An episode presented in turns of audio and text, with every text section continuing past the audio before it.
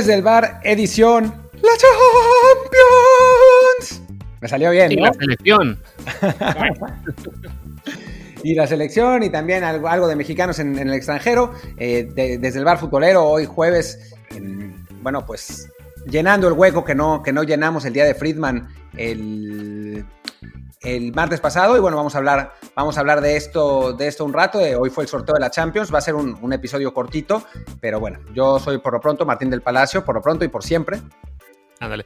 Yo soy Luis Herrera y como siempre les recuerdo que se suscriban a este programa en cualquier plataforma en la que estamos, sea Apple Podcast, Google Podcast, Spotify, Stitcher, Himalaya, Castro, Overcast, la que su favorita. Suscríbanse, póngale que les lleguen notificaciones automáticas, descarga automática y también, pues si pueden, déjenos reviews 5 estrellas para que más gente nos encuentre. Martín ya amenazó con que será un episodio cortito, o sea que duraremos como una hora.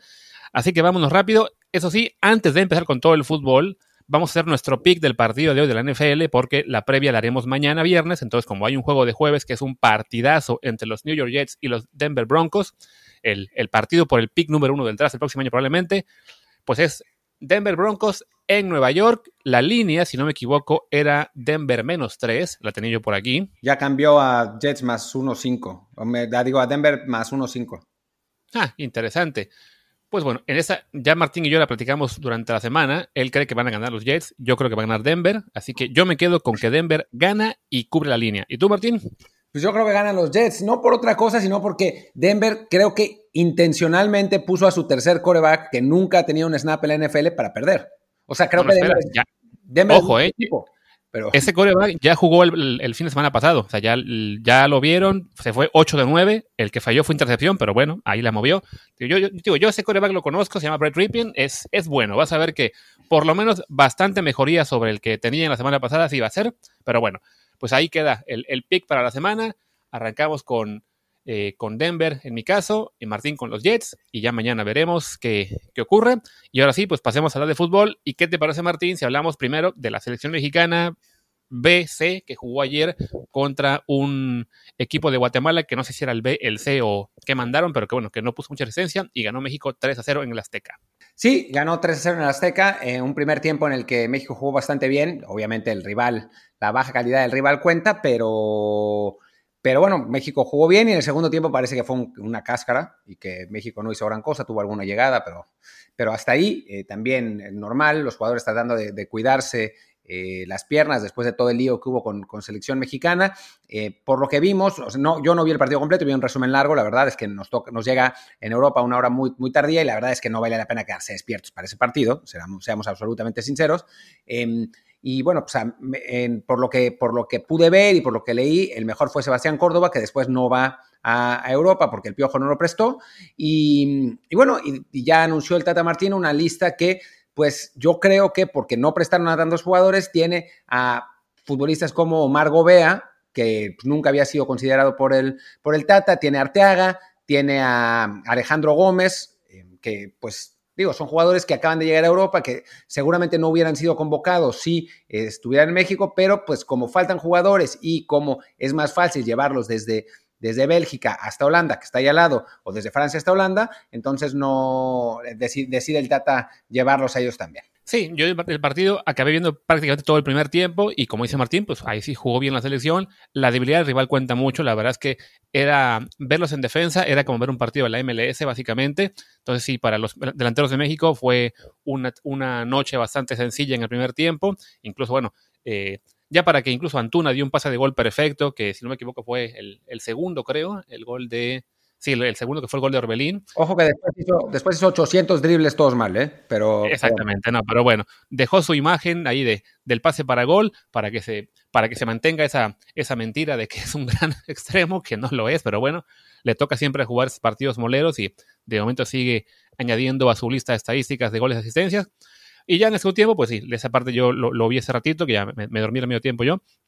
Y la verdad es que no, no hubo gran cosa que, que comentar. Creo que lo, lo, más destacado del segundo tiempo es quién no lo jugó, que es el caso de, de, Macías, que no vio ni un minuto y que también se quedó fuera de la lista que va a Europa. Y ha sido como que el tema que han destacado algunos en medios y en Twitter esos, esos días, de cómo pues está en un momento eh, malo con Chivas, en, fallando algunos penales, fallando muchas ocasiones claras.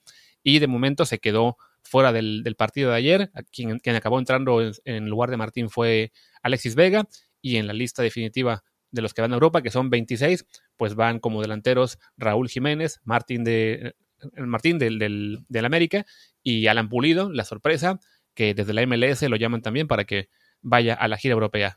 A ver, está claro que Macías hubiera jugado y hubiera Europa, pero Chivas no quiso mandarlo, como tampoco quiso eh, Cruz Azul mandar a Orbelín Pineda, como tampoco quiso América eh, mandar a, a Coso, a Córdoba. a Córdoba, sí, y no iba a ir Memochoa. O sea, el berrinche de los clubes dio esto como resultado. Está, está claro. También, como ya lo habíamos dicho, la falta de organización de la selección que decide irse con tanta anticipación a un partido en Europa, pues eso no, no, no ayuda ni mucho menos. Y en general, pues eh, estamos viendo una, un, un, proceso bastante desprolijo en este, en este momento. Y eh, recordemos que el Tata Martino renunció a la selección argentina porque los clubes no le querían colaborar con jugadores. Entonces, bueno, Vamos a ver en qué, en qué termina con México. Por lo pronto, el Tata dijo las cosas políticamente correctas, es decir, eh, eh, yo apoyo a los clubes en esta instancia y la situación es complicada y va, va, va. O sea, dijo toda la, todas las cosas correctas, digamos, políticamente correctas, pero no sé si al interior estará pensando en qué carajos me metí. Sí, igual creo que esa es una situación muy particular en la que están haciendo un partido fuera de fecha FIFA, que además con la, en el caso del, del juego de contra Guatemala, y luego esta gira también en fecha FIFA, que implica viajar antes de lo habitual, que complica mucho las cosas. Entonces, creo que es una circunstancia muy especial que no se debería dar después ya en, la, en las fechas FIFA normales, lo que sea para eliminatorias o para nuevos compromisos, pero sí, fue una cuestión muy, muy complicada en estos días para la selección y Martino, que sí, ya nos estamos dando cuenta de que es muy dado a, a mostrar una cara muy, muy correcta, muy tranquila ante los medios, sí, seguramente se estará guardando ahí ya ese tipo de corajes, porque si no, no habla bien de la Organización de México, pues lo que fue este partido de entrada, pues programado fuera de fecha FIFA, en que tuvieron que encontrar un rival de última hora, que al final de cuentas, pues no, no fue un rival de, de, mucho peso, que además este, todo el relajo con los jugadores, de los clubes enojándose porque no los querían prestar.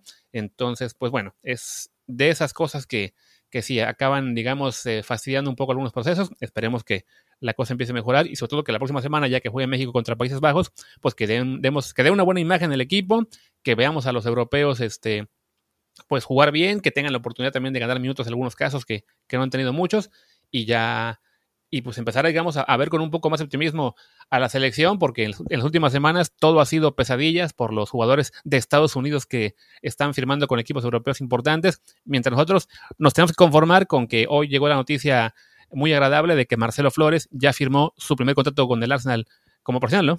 Sí, este jugador de 17 años que juega con el Arsenal Sub-20 y que parece además que es uno de los mejores jugadores del equipo, ya ha estado entrenando con el equipo eh, mayor, lo, han estado convocando eh, para entrenamientos, eh, no para partidos, y que, que juega además de 10, eh, a veces de extremo, pero, pero la posición en la que mejor se siente es detrás de los delanteros, pues es una muy buena noticia para el fútbol mexicano. Además, ha hablado claramente de que quiere jugar por México. Tiene también la nacionalidad canadiense, pero quiere, quiere jugar por México. Y su padre, además, dice, dijo que ese contrato era un premio para todos los mexicanos y que no está, no está eh, en duda su compromiso con la selección mexicana, donde ya participa en selecciones juveniles y sus hermanas juegan en selecciones femeniles. Entonces, eh, pues para, para, el Tri es una buena noticia para el fútbol mexicano y pues ojalá que este muchacho se consolide y que realmente pueda eh, cumplir con el potencial que se, le, que se le infiere, ¿no? Sí, porque a fin de cuentas está esta, pues en este momento lo, vemos con la, con la, selección rival que tenemos como Estados Unidos, que está enviando jugadores a clubes de verdadero peso, pues como el Barcelona, la Juventus, el, el Wolfsburgo, el Manchester City, el Chelsea, y uno sí piensa, bueno, ¿qué, ¿qué, está pasando? ¿Cómo es posible que en México no tengamos ni uno en un, en un club top? Eh, ya hemos hablado mucho de eso, de que, bueno, son en general los, los, estadounidenses jugadores muy jóvenes, que todavía falta ver si, si se consolidan o no, pero sí, pues México para poder competir con, contra una hipotética selección de Estados Unidos en cuatro o cinco años, que así se ve muy fuerte a futuro, pues necesitamos a más jugadores también en, en equipos importantes. Ojalá lo de Marcelo, Flores se, se consolide y, acabe siendo un jugador importante. Recordemos que, bueno, a su edad más o menos estaba Carlos Vela llegando al Arsenal y al final pues jugó pocas temporadas ahí, fue más préstamos a otros clubes hasta que se fue a la Real Sociedad y que fue donde realmente explotó. Entonces tampoco es para que nos hagamos... Eh, pues ya la, la, ilusión o la garantía de que Torres va a ser la nueva gran figura, pero bueno, es uno que se va, es uno que, que está ahí eh, luchando por, por destacar. Tenemos también a este jugador en el Jerem en Holanda, ¿cómo se llama? ¿Vilke? Teon Vilke. en Bilke, tenemos a uno, uno, en Lucerna, tenemos uno en Dinamarca y, muy poco más. Entonces ahí sí nos surge que, que empiezan a, surgir más jugadores, que el caso de, de, Arteaga, de Gómez, que se fueron ahora, también que tengan éxito para que más equipos europeos se fijen en mexicanos y sobre todo que se fijen en ellos muy jóvenes, porque como está la cosa, si el jugador mexicano cumple 19 años y firma un contrato largo con su club de la Liga MX, ya nunca se fue porque, ay no, tiene que cumplir proceso. Sí, exacto. Eh, va a ser eh, pues ojalá que eso cambie la mentalidad en general del fútbol mexicano, del futbolista mexicano, que entiendan la importancia, eh, lo fundamental que es irse pronto al fútbol europeo. También tendrá que ver mucho el éxito que puedan tener Arteaga, Pisuto y, Gómez en sus, en sus clubes, que puedan realmente tener, consolidarse en, primera división en el, en el corto mediano plazo, para que eh, pues otros futbolistas jóvenes sigan, sigan su ejemplo y los dueños de equipos entiendan que es un, es un buen negocio, finalmente puede ser un buen negocio eh, dejarlos ir vendiendo una, una, parte, un porcentaje de su carta, ¿no? Eh, ojalá, ojalá sea un cambio de paradigma. Y bueno, ya que estamos hablando de, en este caso de Marcelo Flores, que es el que acaba de firmar con el Arsenal ya para quedarse en el primer equipo, bueno, a, futuro, pues pasemos a hablar de general de Europa y de lo que fue el sorteo de la Champions League que se llevó a cabo hoy. Ya conocemos el, destino de los 32 equipos participantes y pues algunos grupos, la verdad, muy, muy atractivos. ¿Te parece si repasamos, así que en orden alfabético de la A al H, qué tal nos parece cada grupo de la, del torneo? Vale, vale, vale. Pues venga, comenzamos con el grupo A, en el que está el campeón Bayern Múnich, Atlético de Madrid, el Salzburgo y el Lokomotiv de Moscú. Bueno, este parece, parece bastante claro, eh, con un Bayern y un Atlético que, que son de largo los dos, los dos mejores equipos del grupo. Bayern, que es el mejor equipo de Europa por el momento, que lo sigue demostrando partido con partido. El Atlético, que con eh, la incorporación de Luis Suárez se vuelve un equipo realmente muy peligroso. Si Luis Suárez hubiera ganado, hubiera jugado, perdón, contra el, el, RB Leipzig en, la, en los cuartos de final de la Champions, seguramente estaríamos hablando de otra cosa, de un, de un Atlético pues finalista o semifinalista. Eh, mientras que de en cuanto al, Salzburgo. Es un buen equipo, dirigido por un técnico gringo, por cierto, pero que no, no llega a, las alturas de los otros dos, ¿no? O sea, si hubiera sido un, eh, un sembrado como, no sé, el Zenit de San, Petersburgo, por ahí podría sorprender, pero, pero con el Atlético y el Bayern muy complicado, y el otro equipo ya ni siquiera sé cuál es, pero pues no figurar. Yo con lo de Luis Suárez, con lo que mencionaste Luis Suárez, yo solo diré que Luis Suárez jugó ayer contra el Huesca y el partido quedó 0-0. Entonces también Evidentemente, no va a meter goles en todos los partidos, pero sí quiero recordar que, bueno, que es un delantero de 33 años, que ha estado en ligero declive en los últimos cuatro, cada año marcando menos que el anterior. Entonces, más allá de su gran debut con el Atlético ante el Granada en un partido que ya estaba resuelto cuando él entró, no, no estoy seguro de que sea, digamos, esa, esa pieza faltante para que el Atlético dé un salto en Europa, ¿no? O sea, creo que evidentemente habría sido importante que tener un jugador como él disponible en el, partido que perdieron contra Leipzig, pero sí creo que de repente se puede llegar a maximizar el impacto que, va a tener cuando, pues cuando ya no es el Luis Suárez que era hace unos años, ¿no? Lo que pasa es que creo que tu, o sea, tu, tu postura es correcta con referencia al Barcelona, pero no con referencia al Atlético, porque piensa que este Atlético era un equipo que, que generaba muchas opciones de gol, sobre todo después de la pandemia, pero sus nueve eran Morata y Diego Costa. Y entonces, con esos nueve de Petatiux, eh, pues no, no le alcanzaba para convertirlas. Luis Suárez obviamente no es el jugador que era en el pasado, ya no es la máquina de goles, pero sí es un delantero mejor que cualquiera de esos dos. Entonces, puede ser, con, que pueda convertir más de las, de las jugadas que convertían Morata y eh, Diego Costa, pues cambia mucho la situación del Atlético, ¿no? Y le permite sí competir a un nivel, a un nivel más alto. Es por eso, no es porque Luis Suárez sea un, un Lewandowski o un Haaland, ¿no? Es, simplemente un jugador que sigue siendo un muy buen delantero y que es mucho mejor que las opciones que tenía el Atlético la, temporada pasada. En eso de acuerdo. Y hablando de Lewandowski, le dieron el premio a mejor jugador europeo, ¿no? Sí.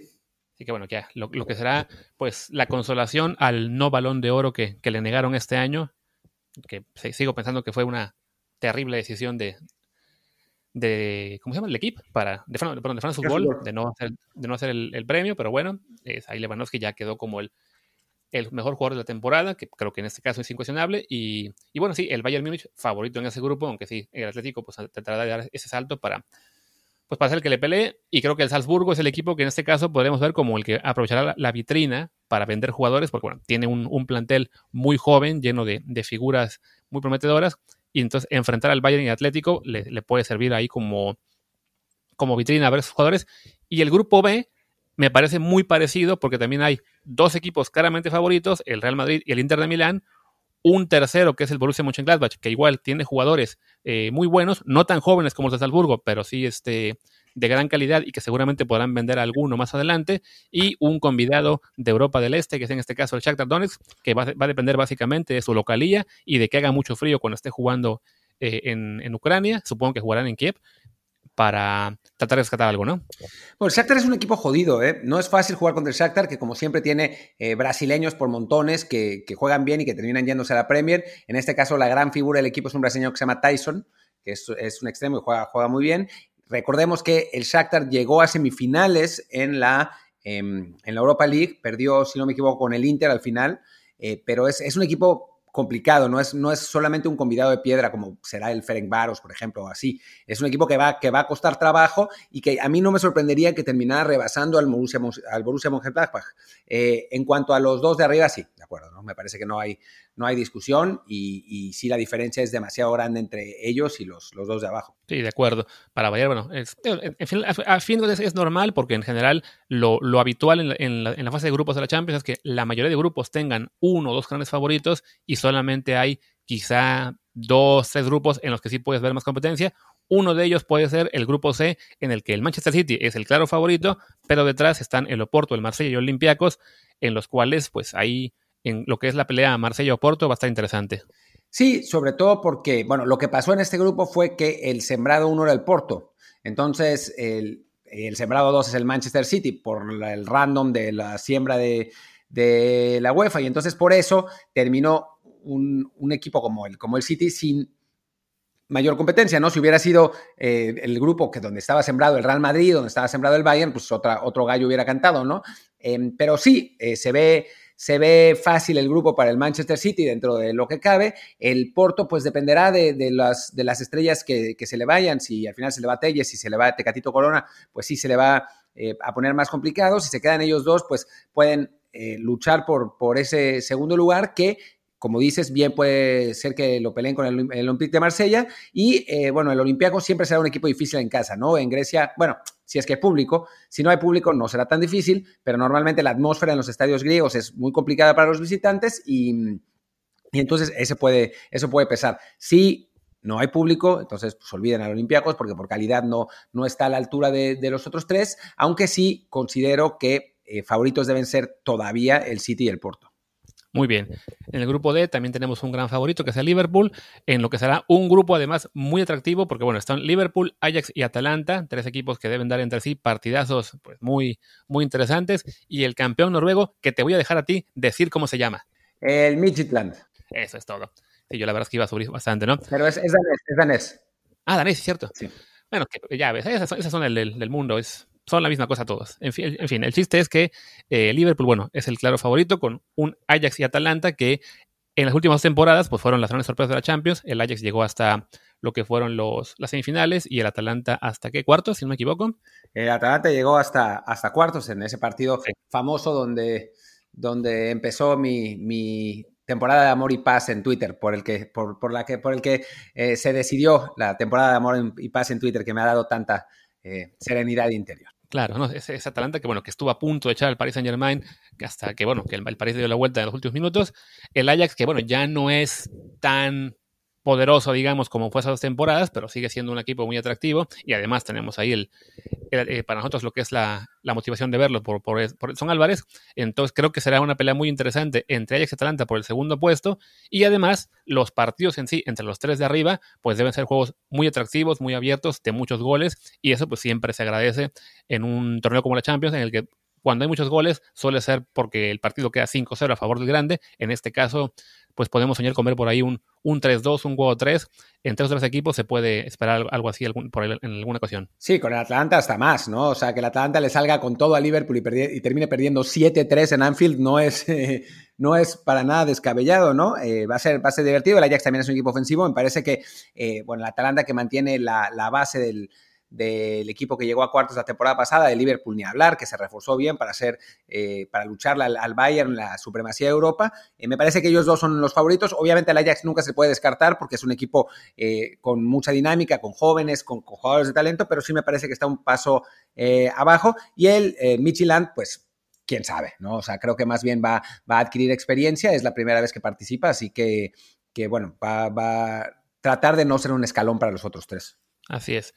Y luego pasamos al grupo E, en el cual creo que lo más destacado es confirmar que por primera vez en muchos años el Sevilla no va a ganar la Europa League. Bueno, no, es que la gane todos los años, pero ya lleva como seis. Entonces le toca hacerse un grupo con el Chelsea, el Krasnodar y el Rennes, en el que creo que el Sevilla y el Chelsea son claros favoritos. Primero el Chelsea, luego el Sevilla, porque sí, el, los, los, equipos que quedan junto a ellos no están a la misma altura de los dos grandes de este grupo. Pero para nada. O sea, la lucha aquí va a ser por ver quién va a quedar en primer lugar entre Sevilla y Chelsea. Yo no estoy tan seguro que sea el Chelsea, por talento sin duda, pero el Sevilla es un equipo muy rodado, muy bien, muy bien armado, al que le falta un central, pero, pero que, que tiene muy buena pinta esta, esta temporada otra vez. El Chelsea, obviamente, pues con todos los fichajes, pero bueno, todavía se están adaptando y quizás eso le pese en la, en la primera ronda de Champions, pero bueno, creo que no cabe duda que van a pasar los dos. Y después, eh, por ver quién queda en tercer lugar, ¿no? Si Krasnodar y, y, Ren, ¿no? Eh, va a ser, eh, pues, un partido donde los digo, un grupo donde los partidos buenos van a ser dos, ¿no? El que se juega en Sevilla y el que se juega en Londres, y hasta ahí. Sí, de acuerdo. Que yo creo que al Sevilla, más que un central, lo que le falta es un tecatito. Pero bueno, eso ya, ya veremos si llega esa noticia en los próximos días. Es, es como que es el gran movimiento en cuestión de mexicanos en Europa que todavía se podría dar, aunque sí, la, las últimas eh, noticias no eran muy, alenta, muy alentadas en ese sentido. No, porque es una cuestión de dinero, o sea, y, y, el Sevilla no tiene el dinero para pagar el Porto no quiere rebajar la cláusula y ahora menos que tiene un grupo de la Champions que le podría permitir pasar a segunda ronda y ese pase a segunda ronda le daría 20 millones de euros, que pues, es lo que eh, seguramente el Sevilla está dispuesto a ofrecer por Corona. Entonces, eh, quizá lo que pueda pasar es algo que, habíamos adelantado la, en el programa pasado, que es que aguante el Porto a terminar la primera fase de Champions eh, califique la segunda ronda, con esa lana que se lleva en la segunda ronda ya lo tomen como si fuera un traspaso de Tecatito y después lo vendan a precio de saldo en, en invierno. No es, no es imposible, la verdad. De acuerdo. Y viene ahora el, el, típico grupo que es, digamos, como que de medianitos. Hay uno que no es tan mediano, sino que eh, pelea con los grandes, pero bueno, son equipos más o menos parejos entre sí. No hay un, un dominante, así, un, club grande de Europa en, el grupo, pero bueno, están el Zenit, San, el Zenit San Petersburgo, el Borussia Dortmund, la Lazio y el Club Brugge de Bélgica. Evidentemente, el Dortmund partiría como favorito, pero sí creo que es un, es un sector en el, que no sería raro ver entre Zenit, Dortmund y Lazio que cualquiera de los tres, que, que, pasen dos, o sea, no, no, hay, no sería raro que el Dortmund quedara tercero en un grupo como este, y a la vez tampoco sería muy raro que el Bruges logre subir a tercero, pasar a Europa League y dejar fuera a uno de los otros cuatro, ¿no? Sí, bueno, al, al, Dortmund no. Eh, creo que el, el, Dortmund está un, un, escalón por encima, no, no es no es uno de los equipos dominantes de Europa, así que todo bien, pero, pero sí me parece que tiene eh, más calidad. El Zenit siempre es complicado por la misma razón que el, que el Dinamo Kiev. Eh, se juegan los partidos en, en el frío en, en, diciembre, no, no es fácil jugar en Rusia. Eh, la Lazio es un equipo que impresionó la temporada pasada en, en la Serie E, al final se desinfló, pero es, es, un equipo competitivo que eh, debería ser considerado favorito para el segundo lugar. Y el Bruce, pues que domina a placer la Liga Belga, eh, puede, estar, puede estar divertido este grupo, puede, puede dar partidos interesantes, obviamente el Dortmund favorito, pero, pero no es que vaya a golear a los, a los otros tres, ni mucho menos. Sí, no, o sea, si hubiera que hacer un pronóstico, diría que lo mejor es Dortmund, Lazio, Zenit, Brujas, pero el orden realmente sí sea, más, creo que la única posibilidad que no veo es que el Dortmund sea cuarto. Todo lo demás creo que sí puede pasar. O sea, creo que el, creo que podría quedar tercero y que avanzaran Zenit y Lazio. Creo que podría quedar primero el Dortmund, segundo el Zenit, tercero el Brujas y cuarto Lazio. O sea, ahí sí es, un grupo con muchas posibilidades que va a estar muy interesante. Quizá ya pensar en que el Brujas eh, pueda quedar segundo es demasiado, pero vaya, sí, será muy divertido y, y además lo que decimos, ¿no? el, el, típico grupo en el que no, no hay un grande eh, como tal, más allá de que el Dortmund tenga bastante peso en Europa en los últimos años. Y bueno, también ahí dependerá mucho de qué pasa con Sancho, ¿no? Si al final se queda, como parece que va a ser, pues le, las, sus posibilidades son mejores todavía. Sí, sin duda. Y bueno, pues el, grupo G es el, pues llama la atención el, el duelo de, de, los dos de arriba, es otro grupo de este, de este, tipo, donde Juve y Barcelona pues jugarán dos, dos partidos interesantes, en principio otra vez Messi contra Cristiano, eh, pues y... Que, va, que ojo, va a ser la primera vez que se enfrenten Messi y Cristiano en fase de grupos. Ah, sí, ah, claro, porque nunca el Real Madrid y el Barcelona les había tocado coincidir. Y bueno, es la primera vez que no, eh, en muchos años, pues ya se habían enfrentado con el United, que no se enfrenta con la casa, con Cristiano con la casaca del Real Madrid, ¿no? En consecuencia. Eh, y abajo está en el Dinamo Kiev, que es un equipo razonable, pero nada del otro mundo. Y el Ferencváros, que eh, vuelve, es un equipo húngaro que vuelve por primera vez en 25 años a la competición y que la verdad no, no tiene posibilidades, ¿no? Está aquí sí, el, digo, el orden de primero y segundo está por verse, pero el tercero y cuarto me parece que están muy claros. Sí, definitivamente el Dinamo ahí tiene todas para pasar a Europa League, donde será peligroso, como suelen ser los ucranianos, y el Ferencváros, pues ya, tiene esa, tendrá la, lo que será la, experiencia de estar en Champions, de, volver a jugarla después de mucho tiempo, pero sí, por nivel no, no está para pelear con ninguno. Y la verdad, para mí, un grupo que en particular, yo digo, híjole, ¿cómo quisiera ser corresponsal del Barcelona en este momento, en realidad porque bueno, vivo aquí, entonces por eso digo del Barça, porque es, les toca viajar a mis tres lugares favoritos de, toda Europa, ¿no? a Italia, a Kiev y a Budapest. Yo ya estoy en Kiev. Eh, ojalá que el calendario, no he visto el calendario, pero ojalá que el, calendario del Dinamo Barcelona toque cuando, cuando estoy aquí y pueda, y pueda ir a ese partido. Eh, traté de ir a los, a los partidos de eliminatoria del, del Dinamo, que jugó contra, contra el Genk y ya no me acuerdo contra quién, pero no dejaban em, ingresar a prensa, ni aún con los, protocolos de seguridad. Supongo que contra el Barcelona va a ser distinto, entonces por ahí, por ahí me puedo colar a, ese partido, ojalá, o contra la Juve, ojalá que, que pase. Sí, que todavía no, no han anunciado lo que son las fechas de los partidos en particular. Lo que sí es que, bueno, la primera jornada se va a jugar la semana del 20 y 21 de octubre y de ahí juegan dos semanas más este, consecutivas y luego se va a jugar un bloque de noviembre a diciembre todos los partidos. O sea, esta vez se apretó todo el calendario en lugar de que fueran la Champions, digamos, una semana, una de descanso, una de Champions, una de FIFA. Ahora son tres semanas consecutivas, un par de descanso por fecha FIFA y otra vez tres semanas seguidas de, Champions League. Lo cual además, pues lo que comentabas del tema del frío para los equipos como el Dinamo, como Lokomotiv y demás, es que pues para esos equipos de, Europa del Este que, juegan en, el frío y es su, fortaleza, pues les puede beneficiar un poquito porque sí, se corren todos los partidos a una temporada más fría de lo habitual, en lo que por lo general siempre suele haber un par de partidos en septiembre, uno en octubre temprano, que, bueno, tendrán esa ventaja pequeña, pero que al fin de cuentas pues puede ahí ayudar a que algunos se cuelen, ¿no? Sí, sí, sí, a sacar un punto más o un triunfo más. Y bueno, no es, no es poca cosa, ya sea para ir a Champions o para calificar a Europa League, ¿no?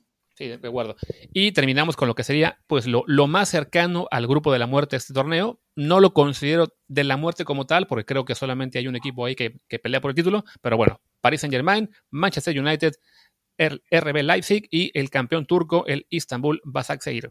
Sí, em, pues obviamente el, equipo, al equipo al que te refieres es el PSG, eh, que, bueno, que sigue, que mantiene exactamente el mismo equipo, digamos, exactamente la misma base, con un par de incorporaciones eh, periféricas, pero, y de salidas periféricas, pero es esencialmente el equipo que, que vimos jugar la final contra, contra el Bayern Múnich y que, bueno, es, favorito a todo, ¿no? Otra vez. Em, y mientras tanto, el Manchester United, que arrancó mal la, Premier, que por nombres tiene como para, para pelear, no el título, pero sí para meterse a cuartos de final de esa Champions, pero que arrancó de, la patada en la Premier League, no jugando nada bien. El Leipzig, que pues, ya vimos, ¿no? Es semifinalista de Champions, es un equipo jodido, es un equipo complicado al que, al que ganarles es difícil, que tiene eh, futbolistas de, de muy, de muy buen nivel, eh, que incluso sin Timo Werner, que se fue, lograron ganar ese partido contra el, contra el Atlético. Y después el Istanbul Basaksehir, que es el campeón de Turquía, y eso debería dar eh, pues algo de caché, pero en este momento es el último lugar de la Liga Turca, después de haber perdido todos sus partidos. Entonces, pues se ve que también le está costando un poco el, el arranque de temporada. Sí, lo que es un equipo relativamente muy joven, o sea, se fundó hace 30 años, pero se refundó hace 6. Entonces, es un equipo que ha tenido inversión fuerte en Turquía, que ganó su primer título el año pasado apenas. Es, creo que, si no me equivoco, era el, sexto campeón en toda la historia de Turquía. Entonces, es una historia ascendente. Igual ha empezado a competir en Europa en los últimos años. Ya la temporada pasada logró colarse a los, creo que fueron 16 avos en Europa League. Entonces, es un equipo que quizá a futuro de una sorpresa en esta ocasión, pues será un debut bastante duro contra tres equipos muy poderosos y, no creo que le dé para, para, competir con ellos. Y en la parte de arriba, pues sí, el Paris Saint Germain debería ser el que, el que domine y se lleve el grupo, pero la pelea entre United y, Leipzig va a estar interesante. Y de hecho, pues un descuido del, del Paris Saint Germain sí le podría meter en problemas, ¿no? Aunque sí, definitivamente sea el, sea el favorito para, para avanzar, sobre todo viendo que, bueno, es un equipo que llegó a la final el torneo pasado y, y como dice Martín, mantiene toda la base y es el equipo a vencer en este grupo, ¿no? Cosas raras, estoy viendo que apenas llegamos a la media hora de programa, o sea que lo que prometimos de que fuera un programa corto, a parecer lo vamos a cumplir. Vamos, carajo. Simplemente decir una cosa del, del Istanbul Basaksehir. Sí, eh, están eh, con ganas de que les caiga bien porque es un equipo chico. Piénsenlo de nuevo. Es, es propiedad del de eh, presidente de Turquía, Tayyip Erdogan, que no es precisamente el, hombre más simpático del mundo, es una especie de, Trump turco. Entonces, eh, y por eso le ha ido también en los últimos años, porque pues, le han metido cañonazos de, dinero, pero pues, no es que digas, oh, este pequeño equipo como el Midland, que eh, propiedad de los socios, que está peleando contra los grandes varones del dinero. Nada, también tiene, tiene una cola que le pisen desde aquí hasta Estambul. Así que este grupo es el grupo para, más bien el grupo, digamos, antifans, ¿no? O sea, hablamos de, como dices, ¿no? Un equipo que es propiedad del presidente de Turquía, el París, que es dinero de Qatar, el United, que es propiedad de gringos, y el Leipzig, que es el más odiado en Alemania por haber metido el dinero de Red Bull. Entonces, digamos que no, e, es una cuestión simpática que los hayan juntado a todos en el mismo grupo, ¿no? Sí, sí, sí, es el, es el digamos, el, corporate group, ¿no? El, grupo de los cañonazos de dólares. Solo, solo faltaba que el Manchester City estuviera ahí de algún modo. No se podía, pero igual. Sí, no, no, la verdad es que, bueno, y pudo haber estado el City en lugar del United, porque ambos eran parte del Bombo 2, ¿no? Eso ya habría sido ahí la, la hecatombe de ese grupo, pero bueno, eh, pues cosas raras, vamos a acabar rápido, así que podremos ya eh, hablar más adelante de, de, la NFL, aunque bueno, eso ya quedará prueba para mañana. Nomás le recordamos lo que dijimos del pick, que yo dije Denver, Martín dijo Martín, que ya digo los, los Jets. Y pues no sé si queda algo por comentar en el episodio de hoy, Martín. Creo que no, ¿verdad? Yo creo que no, que ya estamos. Pues perfecto. Pues gracias y nos veremos mañana con la prueba de NFL. Yo soy Luis Herrera, mi Twitter es arroba luisrha. Yo soy Martín del Palacio, mi Twitter es arroba martindelp y el de el podcast es arroba desde el bar pod, desde el bar pod. Pues gracias y hasta mañana. Chao.